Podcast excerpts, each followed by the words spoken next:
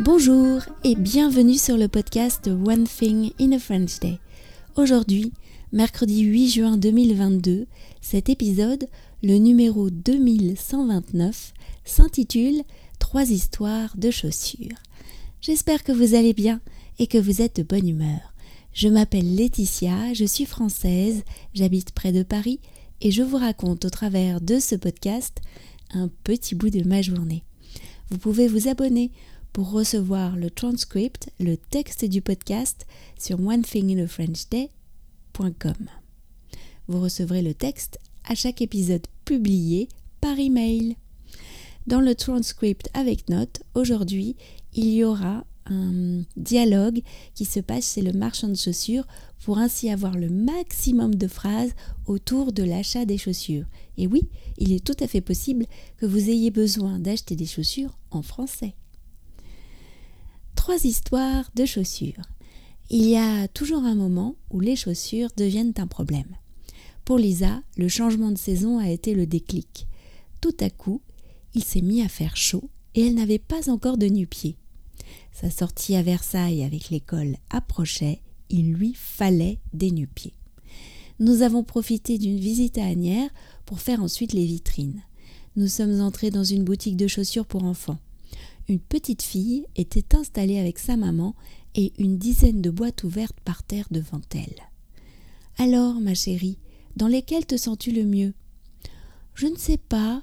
Je pourrais encore essayer celle-ci? La vendeuse s'est occupée de nous. Quelle taille fais-tu? 33, je crois. As-tu repéré un modèle en vitrine?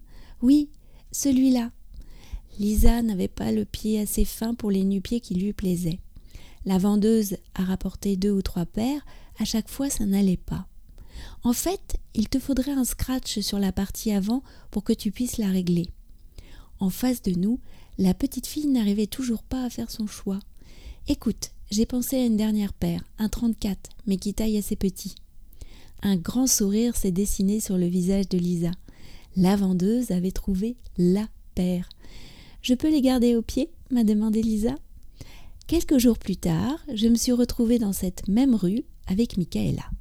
Nous allions à l'épicerie italienne acheter une boisson que nous avions envie de découvrir, le Kinoto. Au retour, nous nous sommes arrêtés devant la vitrine du magasin de chaussures, juste en face de celui où j'étais allée avec Lisa. Elles sont pas mal, les baskets blanches, ai-je dit à Michaela. Oui, on dirait des Veja. Veja, c'est la marque de baskets de ville hyper à la mode. Ce sont des Victoria, nous a dit le vendeur quand nous sommes entrés.